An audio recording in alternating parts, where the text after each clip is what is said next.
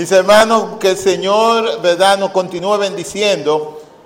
Eh, y como decíamos, ¿verdad?, decían los muchachos eh, cuando estábamos aquí en el momento eh, de alabanzas, ellos preguntaban que si sabíamos qué se celebraba durante el mes de septiembre. Y me alegré mucho, de verdad, escuchar, ver algunas personas que sí recordaban y que sí sabían que este mes se celebra, por lo menos en la comunidad ¿verdad? hispanohablante, el mes de la Biblia. ¿Y por qué se celebra el mes de la Biblia en septiembre? Haciendo un poquito de historia. Las iglesias, ¿verdad?, de corte protestante, o sea, como nosotros, las iglesias que no son católicas, aunque, voy a hacer un paréntesis, también la iglesia católica celebra en septiembre, la iglesia católica, ¿verdad?, hispanohablante, vuelvo y digo, y van a ver por qué también celebra durante este mes de septiembre el mes de la Biblia. Y la razón es porque hace precisamente este año 426 años, o sea, en 1569, en Suiza, en el mes de septiembre, se imprimieron los primeros ejemplares de la Biblia en español. Y esa Biblia es conocida como la Biblia de qué cosa? ¿Quién se acuerda? Era Reina Valera, muy bien ahí, pero la Biblia es conocida como la Biblia del oso. Y es porque, lamentablemente aquí no se ve, pero si miran a, los costados, van a ver que tiene como un oso. Acuérdense, señores, que eso fue en el siglo XVI, la, la imprenta no estaba muy desarrollada. Pero si ustedes miran profundamente en el dibujo, van a ver un oso como que está bebiendo miel de un panal en un árbol, qué sé yo qué. ¿Por qué le pusieron ese cover? Bueno, no sabemos. Pero el asunto es que eh, las personas, la gente empezó a llamarla así, la Biblia del oso, precisamente por su portada. Esta traducción, como bien dijeron por ahí, fue hecha por un señor, un monje católico, que después se unió a la iglesia protestante, llamado Casiodoro de Reina. Y más o menos 33 años después, la Biblia fue, ¿verdad?, revisada, eh, corregida, cualquier cosita por ahí, por un señor que se llamaba Cipriano de Valera, que son esos dos eh, señores que tenemos en pantalla. Esta Biblia, como todos ustedes saben, es la versión de la Biblia más usada, por lo menos en el idioma español. De hecho, yo estoy seguro que la mayoría de nosotros, los que somos ya un poquito mayorcitos, entiéndase de 30 años ¿verdad? para adelante, seguro que la primera versión de la Biblia que leímos fue la Reina Valera, ¿de qué año? Del 60, exactamente. Ese es un clásico de hecho, usted va, por ejemplo, a la casa aquí en los campos, especialmente en los pueblos, usted llega y lo recibe una Biblia abierta. ¿En dónde? En el Salmo 23, alguno, el otro, ¿en qué otro salmo? En el 91. ¿Quién sabe cómo dice el Salmo 91? ¿Morará? Amén. ¿Qué salmo? ¿Verdad que sí? ¿Verdad? Es malo que la gente lo haya cogido como a resguardo y medio de relajo, pero es un salmo hermosísimo y de mucha esperanza, porque de verdad el Señor es omnipotente y nos protege. Amén, ¿verdad que sí? Qué bonito. Eh, en nuestro país específicamente, en nuestro país específicamente, el día 27 de septiembre de todos los años se celebra el Día Nacional de la Biblia. Y este, ¿verdad? Para echarle cosas a todos los extranjeros por aquí, ¿verdad? Este fue el primer país con un Día Nacional de la Biblia y fue instituido, instaurado, mejor dicho, por la Ley 204 del año 1984. Pero también Argentina, nuestros amigos argentinos aquí tienen un día de la Biblia y creo que es el último domingo de septiembre, ¿verdad que sí? Si me corrigen, es el último domingo de septiembre también, ellos celebran el Día de la Biblia. O sea que hoy en Argentina muchos hermanos también están celebrando como nosotros el Día de la Biblia. Eh, ayer también, para hacer un poquito más ¿verdad? de historia y, le estoy dando todas las informaciones porque creo que eh, es importante que la sepamos. Ayer en varias ciudades de nuestro país se hicieron marchas eh, para la Biblia. Yo quería poner el video, pero sabía que esto se me iba a, poner muy largo, así que por eso no me atreví. Pero en las romanas se, se, hicieron marchas, hubo una marcha en San Pedro de Macorís, hubo marcha aquí en Santo Domingo también hubo marcha del Día Nacional de la Biblia. De verdad que sí, o sea, muchos hermanos orando. Las sociedades bíblicas también aprovechan este mes para eh, repartir materiales, hablar de la Biblia. Eh, aquí, para que lo sepan también, hay una ley del año 2000, no me acuerdo si era 144 por ahí, no soy abogado, pero sé que es del año 2000, que instauró también la lectura y la enseñanza de la Biblia en las escuelas públicas y privadas. Eh, no sé, los que son un poquito más viejos se acuerdan que hubo, ¿verdad?, un poco de gente eh, opuesto a eso, diciendo que era imponiendo religión y cosas, pero eso, hermano, escúsenme, ¿verdad?, el francés, eso son disparates, porque déjenme decirle por qué, le voy a decir mi opinión. Y, creo, ¿verdad?, que, que, aunque es muy particular mía, creo que es lógica y creo que por lo menos es válido pensarlo. La sociedad occidental, las sociedades occidentales, o sea, donde nosotros vivimos, vamos a ponerlo de Europa para acá, esta parte del mundo, es la sociedad, la civilización con más libertades de toda la historia. ¿O alguien sabe lo que está pasando en Irán ahora mismo? ¿Alguien sabe? ¿Verdad? Miren, en Irán hay muchas protestas a nivel nacional eh, porque en Irán existe una policía de la moral. Y la policía de la moral lo que hacen es que van chequeando y que si usted, por ejemplo, que es el caso que está sucediendo ahora mismo en Irán, si usted es una mujer y usted no anda con su, con su trapito, no me acuerdo cómo se llama, pero con su... Y ya, un trapito que se pone, ustedes saben. Eh, si usted no anda con su cuestión ahí, o como este es el caso, como el caso de, que, de esta muchacha, que se le veía un poco de pelo, de cabello. La policía de la moral la agarró, una muchacha veinteañera, se la llevó para, ¿verdad?, educarla, entre comillas, de cómo debe usar el trapito bien en la cabeza. Y la muchacha di que se murió. O sea, ya ustedes saben qué fue lo que pasó. Entonces, esto está ocurriendo en pleno 2022. Aquí en la sociedad, en la civilización occidental, a las mujeres no se le dice cómo vestirse. Todo el mundo se puede vestir como quiera, todo el mundo, ¿verdad? Puede, eh, tiene muchísimas libertades que no se tienen en otra parte del mundo. ¿Y saben por qué yo traigo esta colación? Porque nuestras sociedades, nuestras sociedades occidentales, todas han sido basadas y han sido fundamentadas y creadas en valores judeo-cristianos. La gente ahora mismo quiere decir, ah, que los cristianos eh, son intolerantes, que sé yo qué, imponen su punto de vista. Nada que ver. Señores, los valores, ¿verdad?, que nosotros predicamos, que nosotros hablamos, son los más abiertos. El más abierto de todos es Dios, que le permite a la gente hacer lo que sea y no los obliga, pudiendo hacerlo.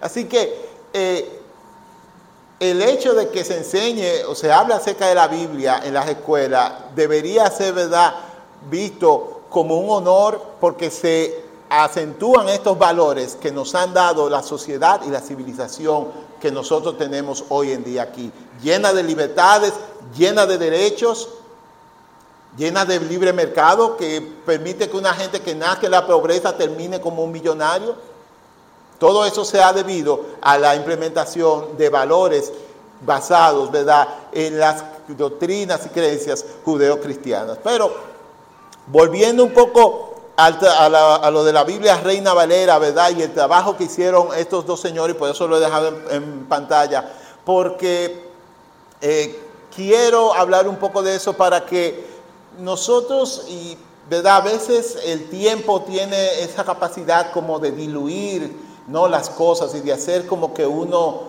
eh, las cosas las dé por sentado. Pero déjenme decirle que la traducción de los textos sagrados en el siglo XVI, cuando lo hicieron, ¿verdad?, estos dos señores, a las lenguas vulgares, o sea, al, al, español romance, como se llamaba en ese tiempo, que hablaba la mayoría de la gente, era una labor prohibida expresamente y se prohibió en el concilio de Trento, ¿verdad? Ese mismo siglo que inició en el 1545. Y fue, ¿verdad? En ese mismo concilio también que se le prohibió a los sacerdotes casarse. Así que ya usted se imagina, eh, si recuerdan también el siglo XVI, es el siglo de la Inquisición, si ustedes eh, se ponen a pensar lo difícil y lo peligroso del trabajo de Casiodoro y Cipriano para lograr ellos poder traducir e imprimir, y no solamente eso, sino que también distribuir la palabra de Dios en español, fue un milagro. El texto que estos hermanos prepararon además ¿verdad? de la palabra de Dios, de la traducción de la palabra de Dios, incluía también notas al márgenes y resúmenes de la lectura para facilitar la comprensión. Porque recuerden que en ese tiempo la iglesia católica era la que tenía, ¿verdad?, eh, eh, los copyright de la Biblia y le interpretaba y la predicaba como entendía. Y dime tú, tú no podías leer, tú tenías que aceptar lo que te dijera el que estaba parado aquí adelante. Y ya. Punto.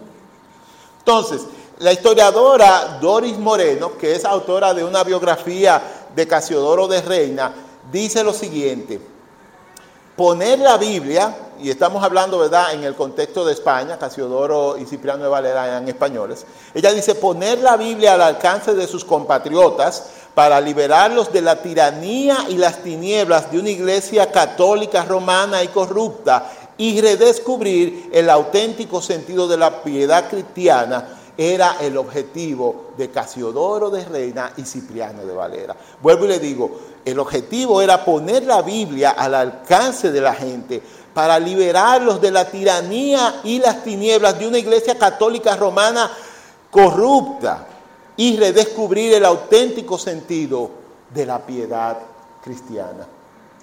Que de hecho, si ustedes también recuerdan, estas fueron las razones que motivaron a Martín Lutero a separarse de la iglesia. Y de eso vamos a hablar, no me voy a meter mucho ahí, pero porque ahí viene el mes, ¿verdad?, donde celebramos la reforma protestante. ¿Cuándo es? ¿Quién sabe? Es el día exacto y todo octubre lo celebramos pero nosotros también, con Dios delante, vamos a estar hablando de eso porque son temas muy interesantes que fortalecen nuestra fe. Sabemos de dónde venimos, de dónde viene nuestra fe. No es un invento, no es un grupo de gente que se juntó aquí hace eh, eh, dos o tres años a hablar esto. Esto tiene historia, tiene validez, tiene fundamento. Miren, a pesar ¿verdad? de tener al gran imperio español de ese tiempo, Español, España era el imperio más grande del mundo en ese momento y a la Iglesia Católica, la obra de Dios, la traducción de la Biblia no pudo ser detenida. Y es porque la misma Biblia dice en Isaías que la palabra de nuestro Señor permanece para siempre. Ahora, ¿qué importancia tiene la Biblia? Ya hablamos un poquito de, cómo las sociedades ¿verdad? occidentales están basamentadas, eh, fundadas en los, en los valores judeocristianos. Pero en la vida cristiana, ya para irlo aterrizando un poco más a nosotros, yo creo que no es posible, no es posible exagerar la importancia de la Biblia. Y de hecho, leamos Timoteo, segunda Timoteo, perdón, 3.16, la parte A, donde dice Pablo, toda la escritura es inspirada por Dios. Eso significa que la escritura, la palabra de Dios, es la revelación de Dios mismo para nosotros. Dios se ha dado a conocer de muchas formas, de muchas maneras, pero en especial a través de su santa y bendita palabra. Y lamentablemente, Tengo que decirlo porque lamentablemente lo he visto. Muchos de nosotros cristianos no nos tomamos en serio la lectura y el estudio de la Biblia. Lamentablemente. Y parte de, la motivación de hacer, ¿verdad? Estas preguntas que hicimos, es como para que nos hagamos un, un autoexamen y veamos, cuéntale, pero esas preguntas resultaron difíciles para mí. Realmente no eran difíciles. O sea, si para alguien que ha estado, ha tenido cierto contacto con la Biblia, estas preguntas realmente no eran difíciles. Entonces, ¿qué pasa? ¿Por qué es de tan vital importancia la lectura y el estudio de la Biblia para nosotros como cristianos? Bueno, yo en lo personal nunca he conocido a un cristiano maduro, nunca he conocido un cristiano fuerte, nunca he conocido un cristiano con buena capacidad de discernimiento que no conozca a profundidad la palabra, que no estudie la Biblia día a día, que no saque tiempo diariamente para leer y meditar en la palabra de Dios. Y eso, mis hermanos, pudiera parecer obvio, pero lamentablemente no lo es, es como el sentido común, que dicen que es el menos común de todos los sentidos, ¿no? Porque lamentablemente, o sea, hay, la vemos, me voy a incluir, pero no porque sea así, sino para no dar vergüenza, pero hay cristianos que lo han sido, ¿verdad? Han sido cristianos por años y Siguen pensando que es opcional, siguen pensando que ya yo sé mucho, que le he oído mucho en las prédicas, que leo otro libro. Y esto, mis hermanos, es peligroso. Es peligroso porque se supone que nosotros tenemos una relación con, con Dios. Y para conocer a Dios, ¿cómo lo podemos hacer? A través de su palabra. O sea que al momento en que tú sustituyes tu conexión con la palabra de Dios por la prédica, por el libro, por lo que dice el pastor, qué sé yo, que tú entonces estás teniendo una relación con el libro, con la prédica, con el pastor, pero no necesariamente con Dios. Independientemente de los libros muy buenos, los libros cristianos que hay, hay muchos de ellos, ¿verdad? Excelentes. Independientemente de las prédicas muy buenas que también las hay, tú necesitas pasar tiempo con la palabra de Dios. No solamente leerla, eh, paz me acostaré así mismo dormiré. No, no, no, no. Meditando en eso. Como todos los días ahí. A mí me gusta decir como machacándolo ahí, sacándole jugo todo el tiempo. Porque como acabamos de decir hace un momento, la Biblia es la revelación de Dios para nosotros. Entonces, lo que nosotros leemos nos impacta. Y como ejemplo le digo, ¿cómo trata de recordar cómo te sentiste cuando leíste una noticia? Por ejemplo, Rusia invade Ucrania. Tú como que, ¿verdad? Como que, oh, ¿y ahora? ¿Y qué va a pasar? O cuando dicen, viene un ciclón, tú de una vez dices, mira, ¿quién es el tinaco? el tinaco. Por eso leer la Biblia, o sea, es importante y trae beneficios. Lo primero, y ya eso lo, acabamos de mencionar, es que la Biblia nos muestra el carácter de Dios y nos proporciona la revelación de Dios de sí mismo. En cada parte de la Biblia uno puede como que conocer el carácter de Dios, ver cómo Dios se siente, cómo Dios piensa, cómo Dios es misericordioso, pero cómo Dios también a veces se le acaba la paciencia. Todo eso lo podemos conocer a medida que vamos leyendo la Biblia. Segunda Timoteo 3:16, y ya verdad, lo leímos eh, eh, hace un rato, leímos la parte A, dice el apóstol Pablo, que la palabra de Dios es útil para enseñar, para redarguir, para corregir y para instruir en justicia. Y el verso 17 termina diciendo que esto es para que el siervo de Dios esté, ¿verdad?, equipado para toda buena obra. Así que si tú de verdad, en serio, estás siguiendo al Señor, esa seriedad que tú le has puesto ese compromiso tiene una arista muy importante y es el estudio de la palabra de Dios de manera diaria. Y por último, leer regularmente la palabra de Dios reorienta nuestro pensamiento para que podamos crecer en madurez. Y de la forma en que yo se lo pongo a la gente cuando hablo, de hecho se lo he puesto a mis hijos, a, mi hijo mayor ya que, que puede leer bien y entender algunas cosas, es que cuando uno se hace cristiano, oigan cómo yo lo veo y cómo funciona, cuando uno se hace cristiano, es como que hay dos personas viviendo dentro de ti. Está esa persona o ese, como le llama la Biblia, ese nuevo hombre, esa nueva creación que quiere buscar de Dios, que quiere hacer las cosas como Dios, ¿verdad?, quiere que se haga.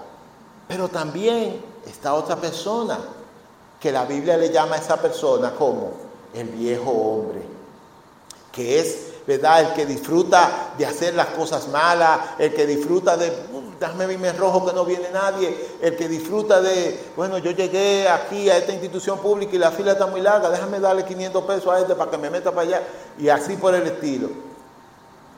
Y hay una lucha interna en nuestras vidas todo el tiempo. Hay una parte de nosotros que quiere hacer las cosas como la hace el mundo. Y hay otra parte de nosotros que quiere hacer las cosas como Dios quiere que nosotros hagamos las cosas. Entonces la pregunta es, ¿quién va a ganar? ¿Quién va a ganar en esa lucha? Yo le puedo decir fácilmente, el que uno alimente más. Si tú no lees tu Biblia, si te pasa viendo eh, todo lo que te pasa a Netflix, Hollywood toda la cosa, ¿verdad? Con todos esos valores que muchas veces son antibíblicos, ¿a quién tú estás alimentando?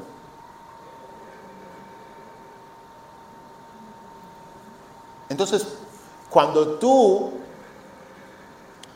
agarras y lees tu Biblia, escudriña tu, la palabra de Dios, haces comunidad con los hermanos, entonces ¿a quién estás alimentando? Entonces la pregunta hoy para todos nosotros es, ¿a quién yo estoy alimentando más? ¿Quién está ganando la carrera de la comida en mi vida espiritual?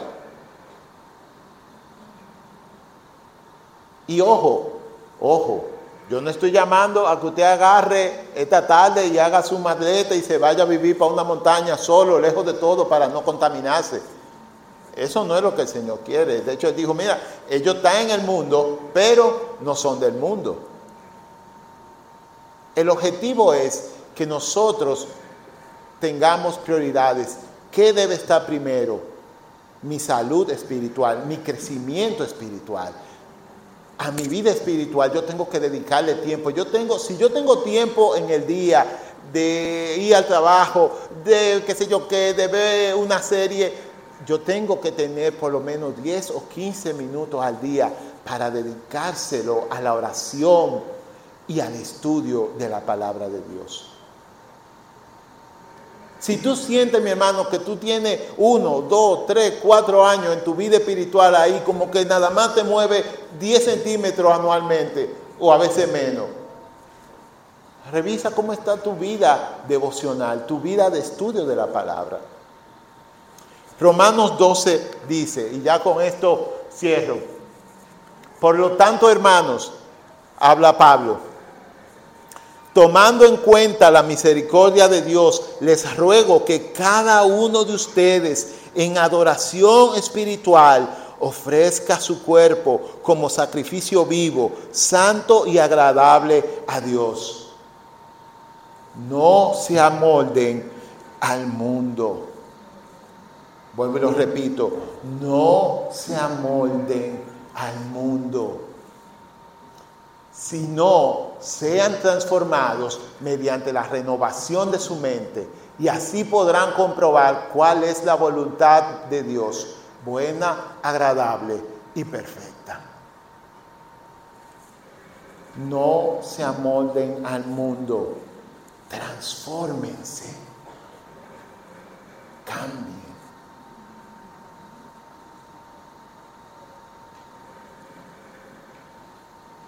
Y lo que más me llama la atención de este verso es que eh, Pablo dice cosas que van a suceder cuando nosotros la hagamos. No se amolden. O sea, de ustedes depende amoldarse o no al mundo. Transformen. De ustedes depende que haya cambio. Leer la Biblia, mi hermano, y con esto ya sí de verdad concluye. Es una disciplina espiritual. Y si es una disciplina, significa que entonces nosotros tenemos que ser, ¿qué? Disciplinados. Si tú sientes que te falta el deseo, porque déjame decirte, hablándote súper honestamente, hay días que los muchachos, el colegio, el trabajo, el que sé yo qué, no, no, qué sé yo qué, por ejemplo, esta semana eh, la muchacha de la casa llegó, qué sé yo qué, y limpió y toda la cosa. Y cuando vamos a comer me dice, bueno, don, aquí no había comida y yo no cociné. Yo, verduga. verduga. pero tú sabes que ya está bien. bueno, pero, o sea, lo que le quiero decir es que hay veces, ese día yo me acuerdo, yo no tuve mi tiempo devocional. Porque se me complicó. Ahora, ¿Qué uno hace al otro día entonces como con más fe? Yo sé que no es fácil. El cuerpo no quiere, ¿eh? Nuestro cuerpo, en vez de quizá levantarse 15 o 20 minutos más temprano, lo que quiere es aprovechar esos 15 o 20 minutos en la cama. O viendo noticias, o leyendo Twitter, o viendo Instagram, los memes del momento. O sea, no sale natural, ¿eh? No te sientas mal si tú dices, mira, qué mal cristiano yo soy. Yo tengo como dos años que no leo la Biblia. No te sientas mal, no sale natural. Pero precisamente para eso tenemos la ayuda del Espíritu Santo. Y yo les voy a animar, mis hermanos, a que cerremos nuestros ojos ahora y vamos a orar. Dándole gracias a Dios primero por su palabra y segundo pidiéndole, Señor, por favor, pon deseo Pon el sentir, pon el querer en cada uno de nosotros de estudiar tu palabra cada día más.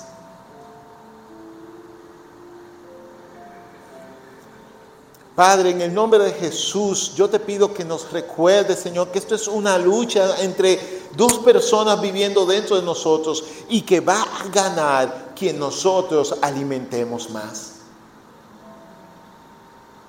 Señor, recuérdanos eso cada día. Repréndenos, Señor, que nos sintamos mal el día que no podamos pasar tiempo contigo, pasar tiempo con tu palabra.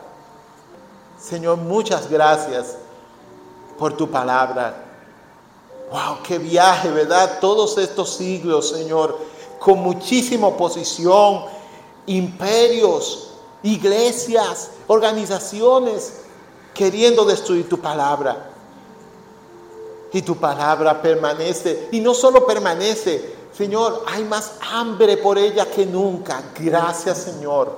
Porque eso nos muestra, Señor, que tu palabra es viva, tu palabra es eficaz, como ella misma dice.